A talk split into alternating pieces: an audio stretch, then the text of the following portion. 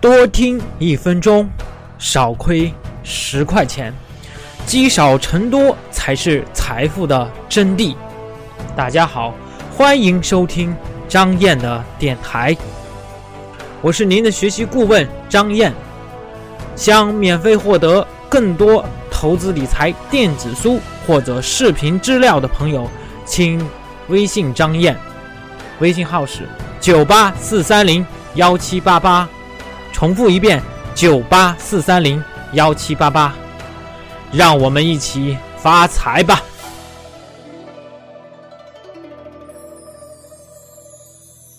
最近呢，有一部这个电视剧是非常非常的火，哎，叫什么呢？《人民的名义》。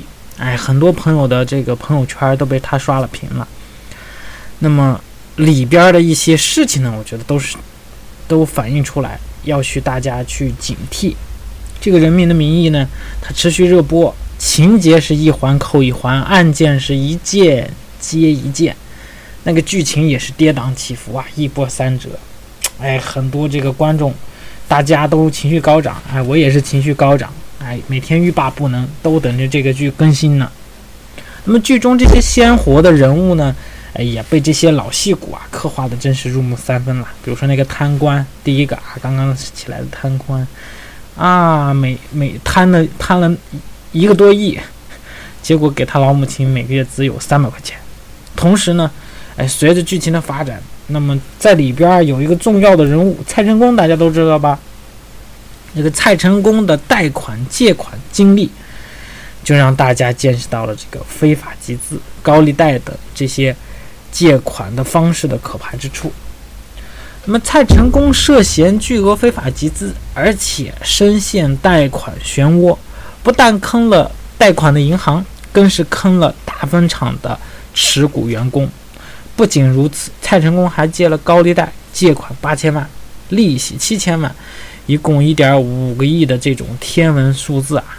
因无力偿还，还曾被人追杀过，还被人绑架过。绑在狗笼子里三天三夜，倒吊起来，拔头发，差点一命呜呼。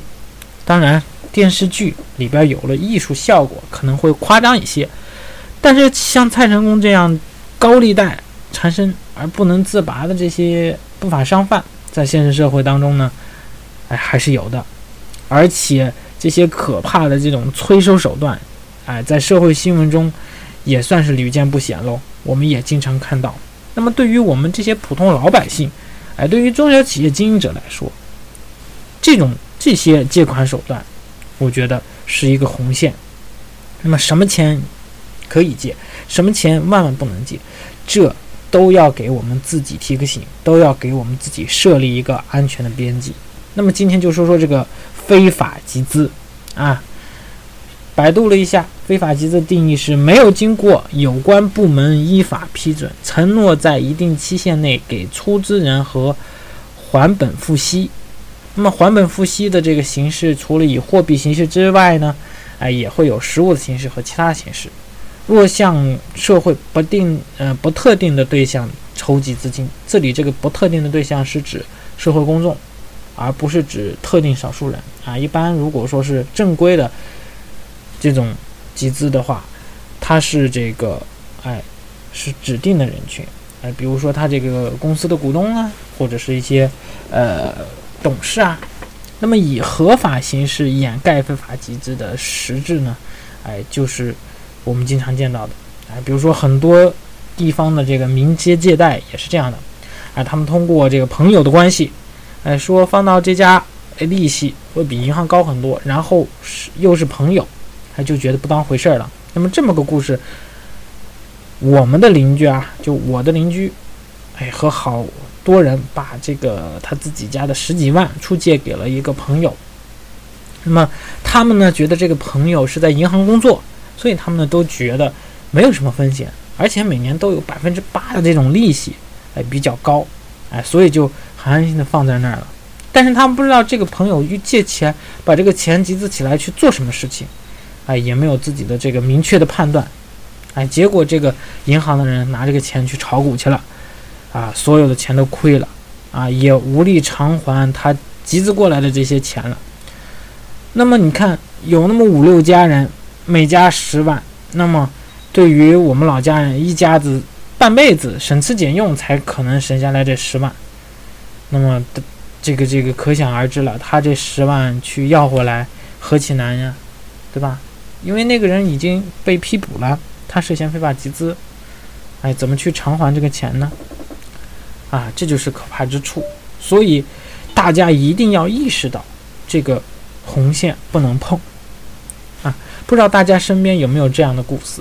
欢迎大家呃留言啊，或者是讲讲相关的故事，我们分享出来，哎，提高自己的警惕，哎，让自己的钱呢更安全，哎，更好的去。赚钱并不是说啊只赚钱而不顾风险。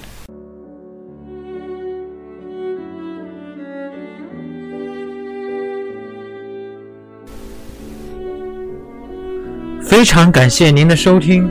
想要获得推荐的投资理财电子书、视频，想要知道如何操作听课学习，系统的学习投资理财知识的，请添加张岩的微信。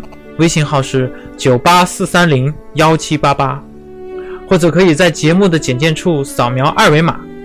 如果您是第一次听到咱们这个电台，您可以点击节目右下角的订阅字样，有新的节目将会第一时间通知到您的电台 App，以免以后找不到了。